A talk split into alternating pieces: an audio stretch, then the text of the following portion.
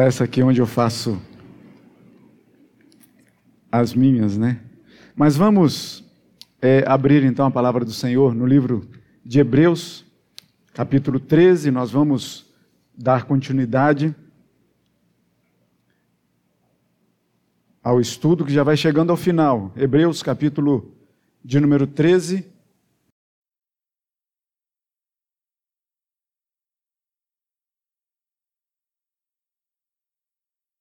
Por pouquinho, para a gente se colocar de pé, para a gente ler a palavra do Senhor, e eu convido você a ler junto comigo, do versículo 1 até o versículo de número 3.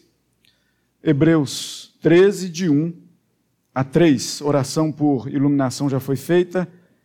E você então lê comigo na isso, revista e atualizada. Que diz assim: você lê comigo? Seja constante o amor fraternal. Não negligencieis a hospitalidade, pois alguns, praticando-a sem o saber, acolheram anjos. Lembrai-vos dos encarcerados, como se presos com eles, dos que sofrem maus tratos, como se com efeito vós mesmos, em pessoa, fosseis os maltratados. Louvado seja o nome do Senhor, você pode se sentar. É um texto que a gente já vai chegando ao final do livro de Hebreus, a gente vai vendo aqui várias das, das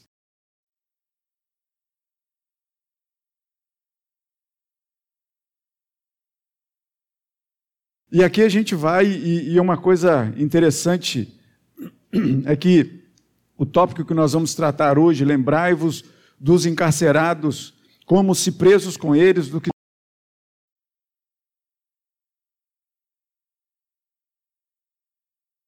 maltratados. Esse versículo de número 3 é o que nós vamos trabalhar hoje, falando que nós devemos saber que há algo muito maior que governa a nossa vida. Na verdade, mais do que uma simples lembrança, esse lembrai-vos que nós devemos tratar, e a gente, desse texto, a gente vai falar muito dessa lembrança que nós devemos ter de algumas coisas. Então é muito mais, mais do que uma simples lembrança, o que nós vamos tratar hoje. E aí, por que, que eu quero dizer isso? Porque esse texto passaria fácil com mil em redação se fosse aí na prova do Enem. E por que, que eu estou dizendo isso? Porque ele, é, o, o, texto em Hebreus ele é trabalhado de uma forma, a gente chegando aqui ao final, esse texto revisita algumas coisas que o autor falou anteriormente. Porque se a gente for ao capítulo 10, do versículo 32 até o versículo 34, lá já falava dos encarcerados. Então a gente percebe que o autor aqui, ele muito, é, é, de forma muito eficaz e de forma muito didática, ele relembra pontos que já foram falados. Olha lá, porque não somente vos compadecestes dos encarcerados, como também aceitastes com alegria o espólio dos vossos bens. Olha só, isso está tratando lá no capítulo de número 10, já foi tratado disso. E aqui chegando ao final, ele fala assim: ó, não se esqueçam. Por isso, lembrai-vos. Não se esqueçam. Porque, na verdade, a palavra do Senhor, rica como é, a gente como cristãos que somos, a gente sabe alguns versículos de cor. Né? Gente, e aí é bom esse exercício de fazermos isso. Mas é bom também que nós lembremos que a, das indicações que nos, são, que nos são dadas no texto que servem para a nossa vida. Não é só uma indicação que servia só para os endereçados, os primeiros destinatários do livro de Hebreus. A palavra do Senhor é, é perene, ela não morre, ela não murcha ela é viva e eficaz até o dia de hoje. E serve para a gente hoje. E a gente vai ver assim, mas como que isso vai servir para a gente? Uma das coisas que nós devemos é, é, pensar também é que o capítulo 13 de Hebreus parece que ele vem trazendo para a gente versículos soltos assim, como fogos de artifício. Um explode aqui, outro explode ali.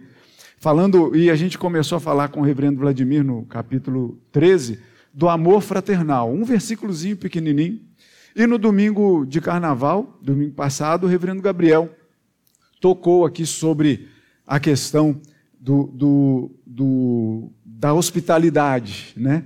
Que ele trabalhou aqui para a gente. E a gente vai falar então dessas lembranças. Mas esses versículos, por mais que a gente fala do amor fraternal, hospitalidade, daqui a pouco encarcerados, eles não são soltos no nada. Eles são muito unidos uns, ao, uns aos outros. Especialmente com o versículo de número 1. Porque não há como a gente entender o amor fraternal se a hospitalidade não estiver ligada nesse amor. Se essa lembrança dos encarcerados, daqueles que sofrem maus tratos, se eles não estiverem ligados nesse amor fraternal. Não há desligamento ou coisas assim é, pulverizadas, não, eles estão muito concisos, muito juntos, muito grudados um no outro. E aí é onde a gente vai começar a trabalhar esse versículo de número 3. Tim Keller, ele, e, e assim, interessante que eu estou lendo um livro que não, não fala nada do livro de Hebreus, mas que aí o Senhor, através do seu Santo Espírito, ele sai trazendo as leituras que a gente está fazendo de outras coisas, ele traz essa, esse fomento, essa, essa, esse adubo para a gente. Né?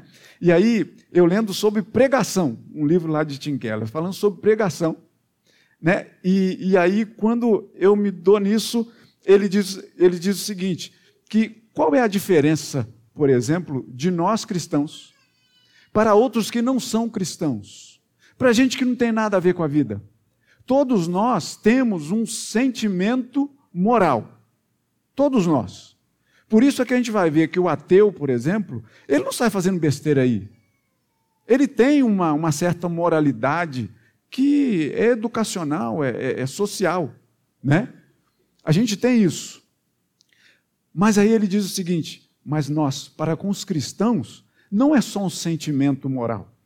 A gente tem uma obrigação. E essa obrigação que traz para a gente parece ser um peso, não é.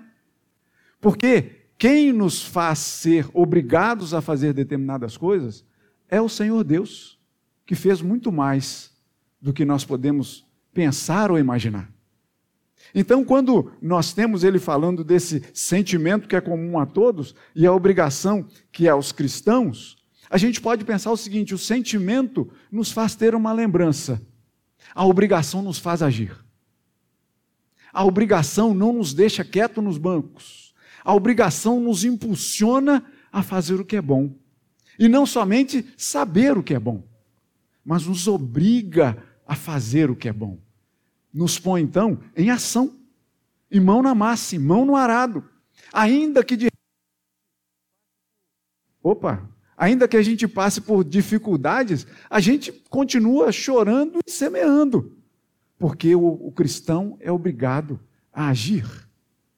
E aí, quando é, é, a gente pensa nesse texto aqui, lembrai-vos dos encarcerados e daqueles que sofrem maus tratos, alguns versículos base para a gente poder lembrar. Talvez o mais clássico deles seja aquele que diz assim que a gente deve chorar com os que choram. Não é? É um versículo chave aqui para a gente poder pensar sobre isso. Chorar com os que choram. Lembrai-vos dos encarcerados e daqueles que sofrem maus tratos. Lembrai-vos disso. Outro também e esse é em Romanos, né? Outro que Paulo também falando do corpo orgânico da igreja, orgânico da igreja, na primeira carta dele aos Coríntios, no capítulo 12, versículo 26, vai dizer: de maneira que se um membro sofre, todos sofrem com ele. Questão básica também de nós entendermos. João, na sua primeira carta, vai dizer assim: olha, se alguém diz que ama a Deus e odeia o seu irmão, a quem vê, não pode amar a Deus.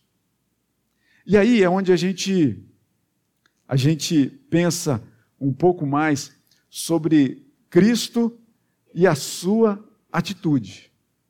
Jesus Cristo e a sua atitude, ele diz o seguinte: olha só, quando eu digo que a gente é, tem essa obrigação de agir, não nos é dada essa obrigação assim, como se a gente não tivesse parâmetro, exemplo nenhum a seguir. A gente tem o exemplo de Cristo. Cristo ele não só sabia dos seus deveres sociais, ele agia e agiu poderosamente nesse mundo. Como homem que é pisando nessa terra, como homem de carne e osso como eu e você, Jesus Cristo agiu. E a gente pode pensar assim o seguinte: ou ele deixava vir a ele as questões, ou ele ia até elas. Lembra das crianças que os evangelhos nos contam? Marcos capítulo 10 nos conta ali os discípulos querendo deixar as crianças à margem. E ele diz: Não, deixa as crianças vir até mim. Vocês se lembram da mulher adúltera que foi levada até ele? Ele sabia só de um dever moral e social sobre a vida daquela mulher? Não. Ele amou aquela mulher. Ele defendeu aquela mulher. Entre aspas, ele colocou a cara tapa por aquela mulher. Não colocou? Porque afinal de contas, o que estava rodeando ali? Um monte de homem enfurecido com pedra na mão, pronto para poder apedrejar aquela mulher. Mas ele agiu, colocou a cara tapa pela vida daquela mulher. Outra situação daquela lá no, no, no, no tanque lá de, de, pegar água lá para poder matar a sede, que ele foi conversar com uma samaritana e os judeus com os samaritanos não se davam. Olha aí a falta de ação, de perdão, de carinho, de cuidado, até mesmo com aqueles que não nos caem muito no gosto. Mas Jesus vai lá. Jesus, ele vai até o poço, a mulher chega lá para poder tirar a água, não fala com o judeu, mas Jesus vai e Fala com ela, me dá água. E a mulher diz: Mas como é que você me pede água?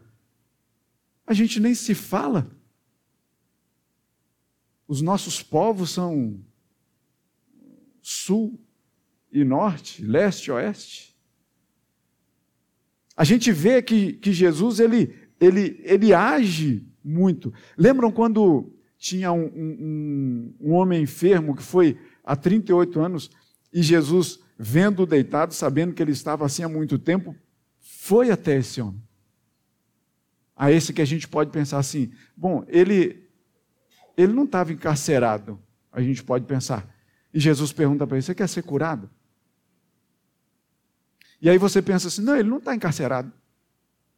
Porque o texto ele vai dizer para a gente uma coisa muito certa, muito concreta. O que o autor aos Hebreus está dizendo aqui nessa carta, ele está dizendo assim: olha, lembra daquelas pessoas que estão na cadeia. Né? E ontem eu tive com, com o Vladinho lá na reunião dos jovens, e convido você, jovem, aí, a ficar antenado aí com as nossas células, com os nossos encontros, que tem sido maravilhosos. Assim, além do, do lanche que a gente contribui ali, faz uma. Ontem a mesa estava linda, viu, Flávio, Larissa? Obrigado aí por nos receber lá na sua casa. Mas acima disso, a gente a gente teve é, um café da manhã delicioso, né? E a gente teve louvor, e a gente teve palavra, e é um, um bate-papo muito gostoso ali que a gente viveu, né? E, e, aí eu peguei a Bíblia do Vladinho, que é na Nova Almeida, né? E falei assim, Vladinho, deixa eu dar uma olhada. Está escrito ali. E ali justamente está dizendo assim: olha, lembrem-se das pessoas que estão na cadeia, como se vocês estivessem presos com elas. Você lembra de alguém que esteja, que seja assim, muito familiarizado, amigo seu, que esteja preso na cadeia? Eu não recordo de nenhum. Eu, pessoalmente, não sei de nenhum. Eu sei que o ambiente lá é pesado. Por falando nisso, abre um parênteses aqui. Dia 28, terça-feira, a gente está retomando o nosso judô a partir das 6 horas, 18 horas, até as 20, crianças e adultos, né? Mas eu estou dizendo isso. Um amigaço nosso aqui que nos ajuda aqui no, no, no projeto. De vez em quando ele está aqui, o Edson, né? ele mora aqui do lado, nesse prédio exatamente aqui do lado. De vez em quando ele está aqui. E ele é, é, trabalha lá num, num, setor que é. O, o, era, era ali, né? No caso, quando eu fui lá uma vez, era assim: o muro da prisão ali em Benfica e ele trabalhava do lado de cá. O fato de eu ter ido lá conversar com ele, o som que vinha do lado de lá daquele muro muito alto, era um som dos mais terríveis que você possa imaginar. Eram conversas, na verdade, gritos para poder se fazer ouvir de repente de uma cela para outra, de um pavilhão para outra, não sei que termo usar. mas o ambiente é muito pesado. Muito pesado. E o escritor aos Hebreus está falando deste ambiente. Nós não temos aqui os presos encarcerados e daqueles que sofrem maus tratos como duas classes de pessoas. Aqueles que estão presos encarcerados sofrem maus tratos. E a gente está falando de uma época que não tinha leis que governassem, assim, que desse uma certa, é, é, vamos dizer assim, como é que eu posso dizer? Uma certa lei para poder tratar ali dos presos, que não pode ter maus tratos, a gente sabe que tem, mas não pode ter maus tratos, eles devem ser é, trabalhados ali dentro para uma ressocialização, a gente ouve falar isso, não ouve? E a gente, eu vi ontem uma, a maior penitenciária sendo construída, acho que lá no Chile, se eu não me engano. É para muitos milhares de presos. É o Salvador? Acho que foi El Salvador. Muitos milhares de presos. Depois vocês vão na internet e pesquisem lá a maior prisão da América Latina. Está lá. Assim, está gangue contra. Muito. O, o ambiente é muito pesado. E Hebreus está falando justamente disso. Mas não está falando disso de pessoas que roubaram e foram presas.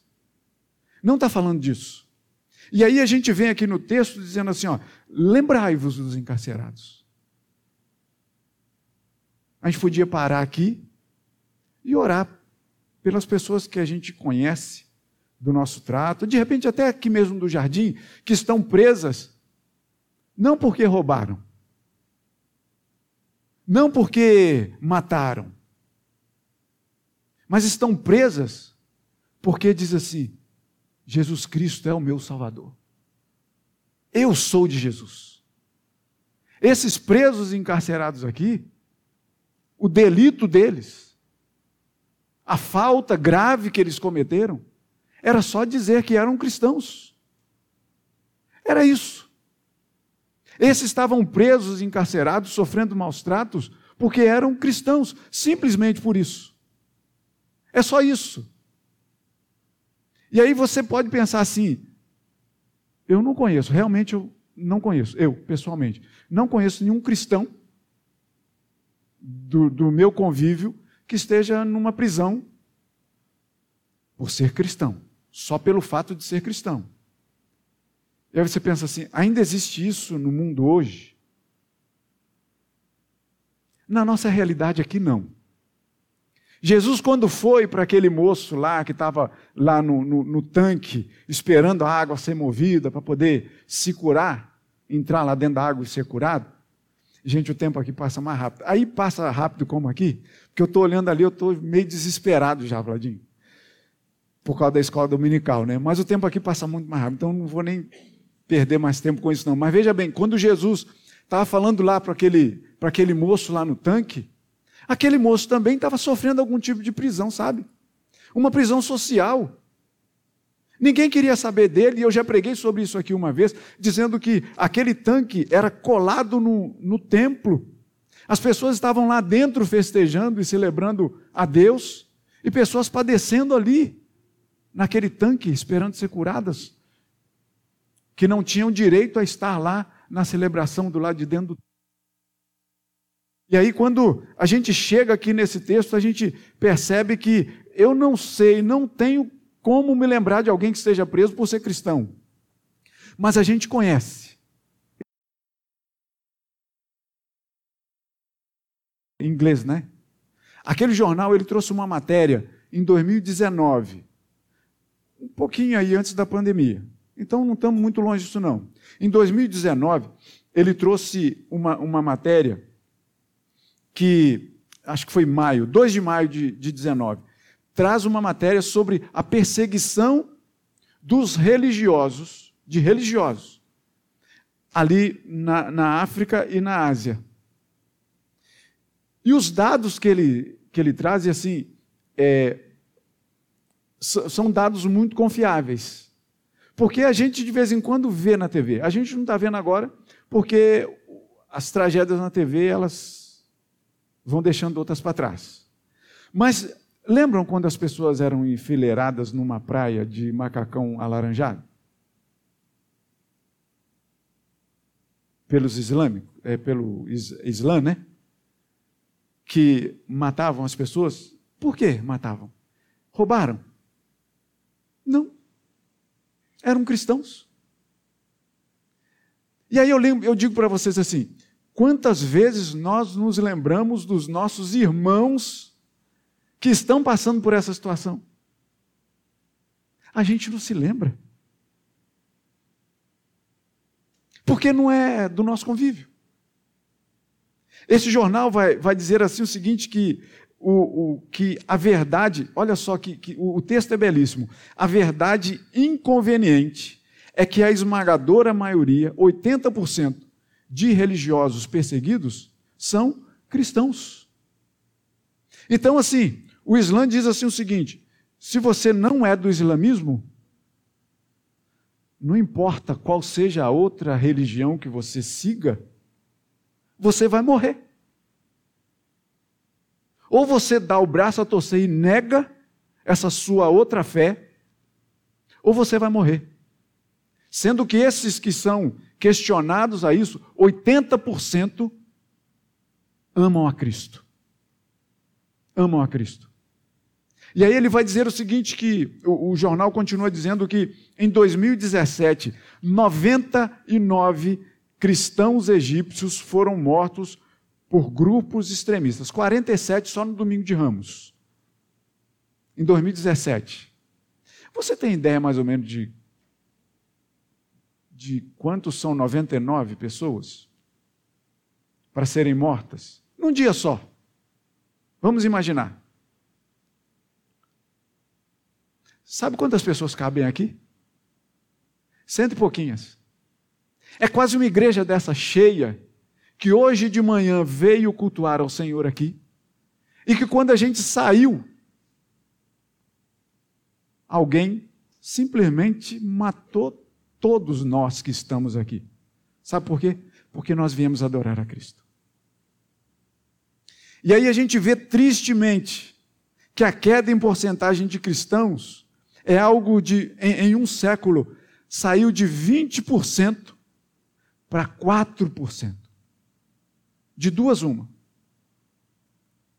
Ou muitos morreram e não tiveram condições de repor crianças por terem sido mortos, ou só 4% resistiram em dizer: Eu sou de Cristo. Eu sou de Cristo.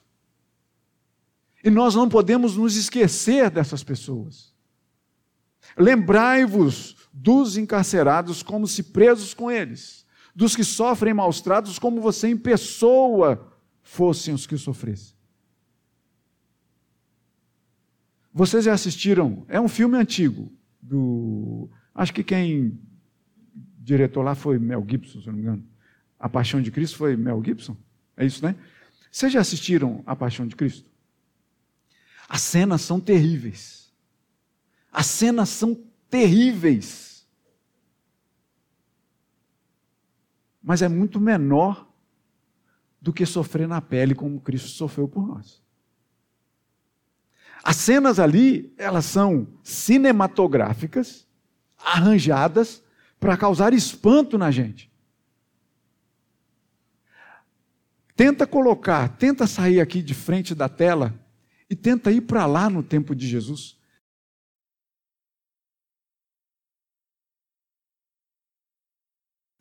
O que ele fez por nós é motivo suficiente para que a gente dobre os nossos joelhos diariamente, nos lembramos, nos lembrando dos irmãos que nós não conhecemos, que estão espalhados aí pelo mundo, que essa desgraça ainda não chegou aqui no nosso país. Eu digo ainda porque eu não sei o nosso futuro.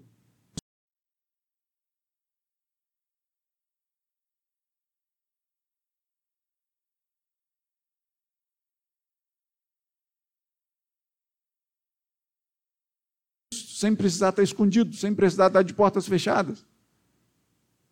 Há um site chamado Portas Abertas que fala da igreja perseguida.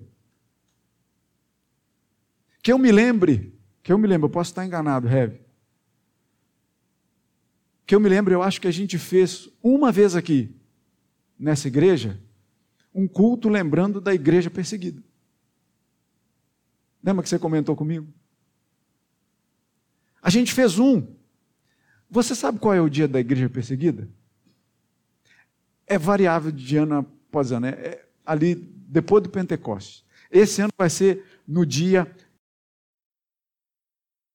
É o dia da igreja perseguida. Fica aqui a dica para pelo menos no dia 4 de junho a gente ser convocado como igreja para a gente ter uma oração, um momento especial, lembrando dos nossos irmãos que estão sendo mortos e maltratados longe da gente, mas que a palavra diz para a gente: lembre-se deles.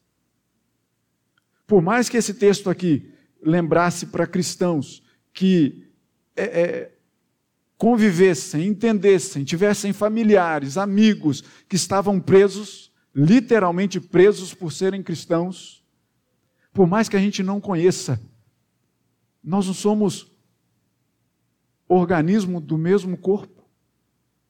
Nós não somos membros de um mesmo corpo.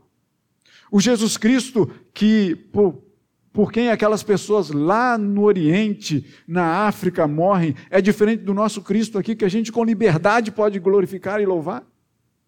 Que a gente pode cantar em alto bom som, ensinando músicas novas, dizendo que o nosso Senhor é grande, Ele é fiel. A gente não pode se esquecer.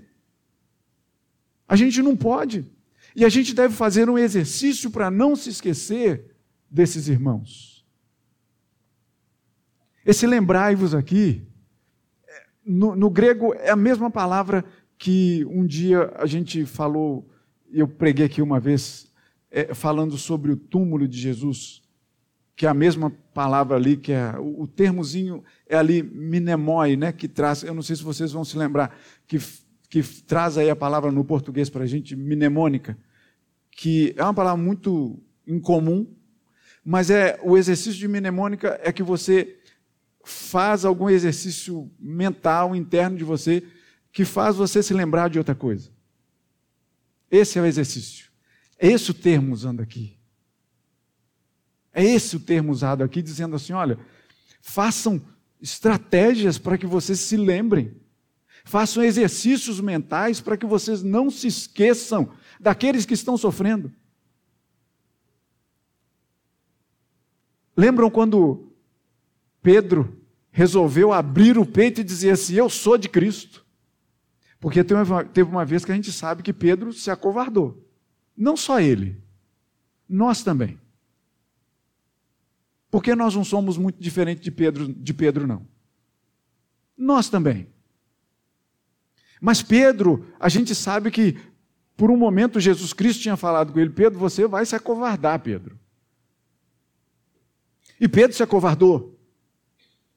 Mas depois Pedro, quando entendeu o que Cristo fez por ele, Pedro abriu o peito e saía falando de Cristo, saía falando da história do povo de Israel e pregando a Cristo para todo mundo ouvir. E sabe o que aconteceu com Pedro? Não só uma vez, foi preso. E o livro de Atos vai dizer para a gente, no capítulo 10, tem aqui uma cola, mas eu já me perdi dessa cola aqui. Mas acho que é no capítulo 10, sim, que vai dizer assim o seguinte: olha, enquanto Pedro estava preso, havia oração incessante a Deus por ele nas casas. Ou seja, a igreja reunida. Pedro era um conhecido. Tanto que tem até, parece até meio cômico, né? Quando Pedro, então, miraculosamente é libertado dessa prisão, ele vai lá e bate na porta da sua casa. Ou seja, bate na porta porque eles precisavam estar reunidos, escondidos. Por isso a porta estava fechada e Pedro bate. Uma criada ouve, vai abrir. Ela fica tão extasiada que Deus respondeu à oração da igreja escondida por Pedro, que ela nem abre a porta, esquece de abrir, só quer ir lá dar a notícia. Pedro está aí, Pedro está aí, Pedro está aí, ninguém acreditou. Mas depois foram ver, E realmente Pedro estava ali e foi levado para dentro. Mas a palavra diz que antes disso acontecer, havia oração incessante a favor de Pedro, a Deus. É, um, um outro livro que a gente é, lê um pouquinho foi de F.F. Bruce. E vai dizer assim que, que nessa questão da gente não poder sentir exatamente a dor do outro, porque, convenhamos, se você está passando por alguma situação, a situação é sua, ou alguma situação difícil, a situação é sua. Por mais que eu diga para você assim, eu entendo o que você está passando, eu não entendo o que você está passando. Eu posso supor o que você esteja passando. Porque a dor que você sente, eu posso tentar chorar com você o seu choro. Mas o seu choro vai ser muito mais legítimo do que o meu. Bruce vai dizer que a gente tem uma, uma simpatia imaginativa. Esse é o termo que ele usa. Eu, eu vou finalizar, porque eu vou querer ficar falando aqui até e vai emendar com o culto da noite, não vai dar certo. Mas quando a gente pensa que o sucesso infalível do plano de Deus para a nossa vida passou por um que não se esqueceu de nós. Passou por um que não só teve um, sentimento, uma, uma simpatia imaginativa. Não, ele pisou nessa terra. Ele pisou nesse solo. Ele carregou o peso de uma cruz.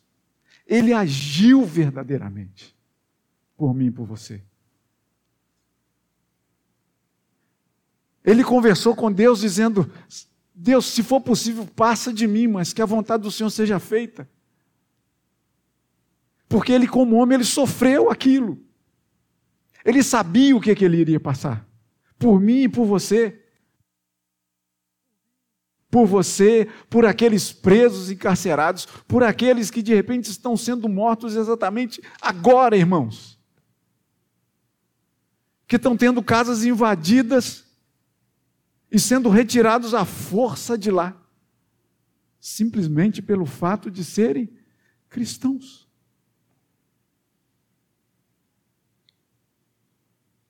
É ou não é motivo mais do que suficiente de nós pensarmos muito bem e saber o que significa ser cristão aqui no Brasil. Porque, ao contrário do Egito, de 20% para 4%, aqui os nossos índices de, de, de, de porcentagem estão crescendo quando a gente fala em termos de sermos cristãos. Mas cadê que esse país melhora? Onde estão os cristãos desse país? Onde estão os cristãos que veem as mazelas, as dificuldades dos outros e não agem? Onde estamos nós?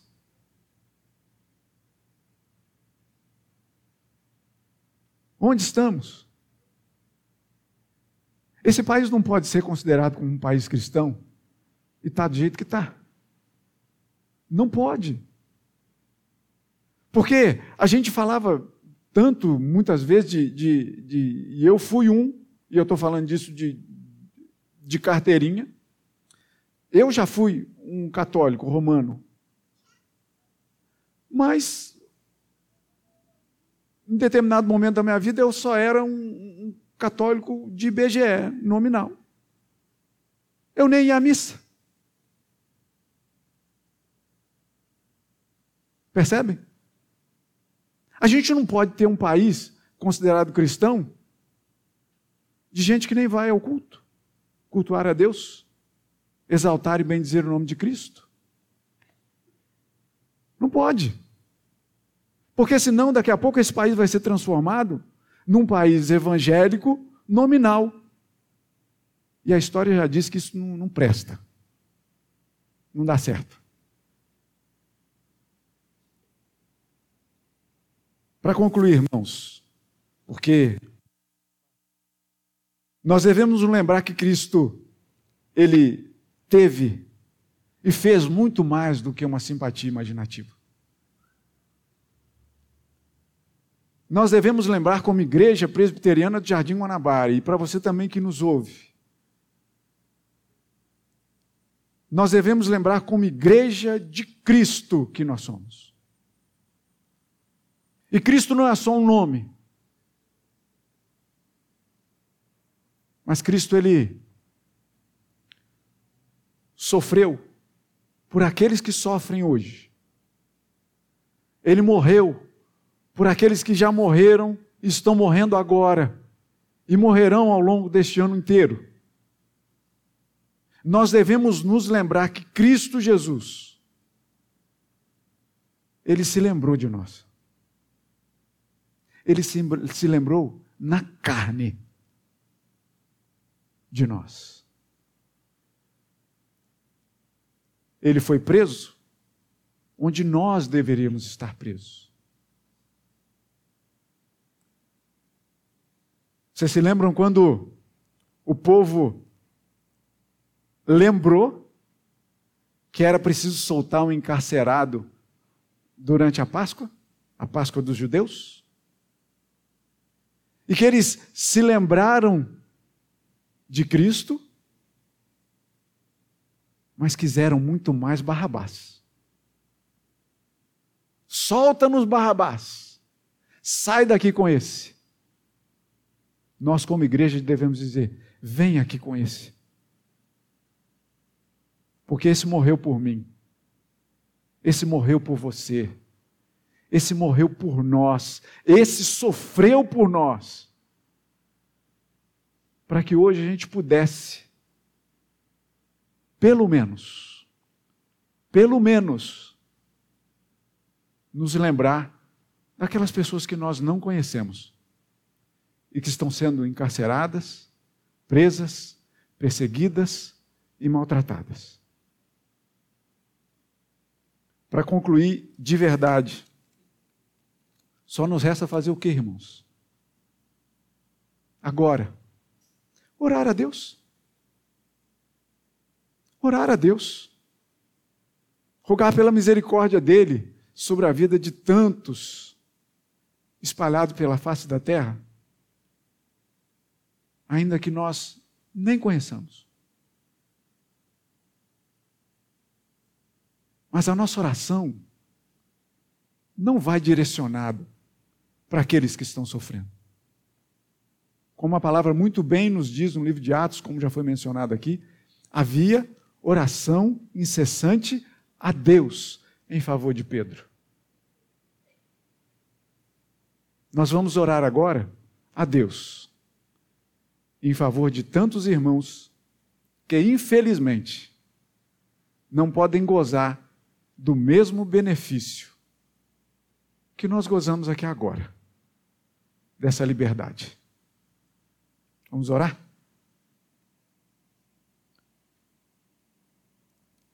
Santo e eterno Deus,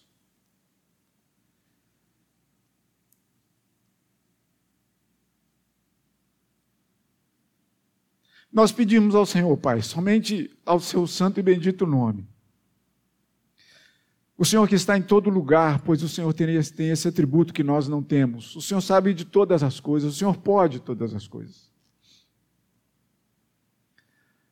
E muitos dos seus propósitos, Senhor, muitos deles são. Nós não conseguimos entender, na verdade, muitos deles.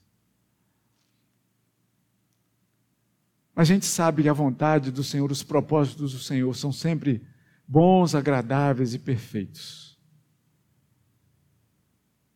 Mas a gente, Pai, como irmãos no mesmo corpo, como ramo numa mesma videira que é Cristo, nós elevamos as nossas orações agora ao Senhor. Por aqueles irmãos cristãos que não abandonaram a sua fé antes Tenha a sua fé guardada no seu coração, a despeito de qualquer coisa que venham estar sofrendo nesta hora, inclusive. A gente pede ao Senhor pela misericórdia do Senhor. Que atenue os sofrimentos daquele povo. Que a dor, Senhor, ainda que seja a dor da morte, seja uma dor rápida, para que, ele vive, para que eles vivam eternamente no seu reino, Pai. Tem misericórdia daqueles que são perseguidos, simplesmente pelo fato de dizerem: Eu amo o Senhor Jesus Cristo. Tem misericórdia deles, Senhor. Tem misericórdia. Que eles sintam a Sua presença ao lado deles uma presença incansável, uma presença que não sai correndo, uma presença que dá força, que dá vigor, uma presença, Senhor, que fortalece a fé. Dá ainda, Senhor, aqueles que a perseguição ainda não chegou nas suas casas, que eles ainda continuem tendo força para dizer do Senhor, que é o nome mais doce do que o mel e o destilar dos favos. Nome que está acima de todo nome. O Senhor da nossa vida, o Senhor da nossa história, o Senhor da nossa existência. Tem misericórdia daqueles que são perseguidos, Pai, daqueles que estão encarcerados, daqueles que sofrem maus tratos ainda que nós não os conheçamos, mas oramos na direção certa, que é a direção do Senhor, que sabe de todas as coisas, que governa e comanda todas elas. E a gente faz isso no nome de Cristo, o nosso Senhor, Senhor da nossa vida, hoje e sempre. Amém.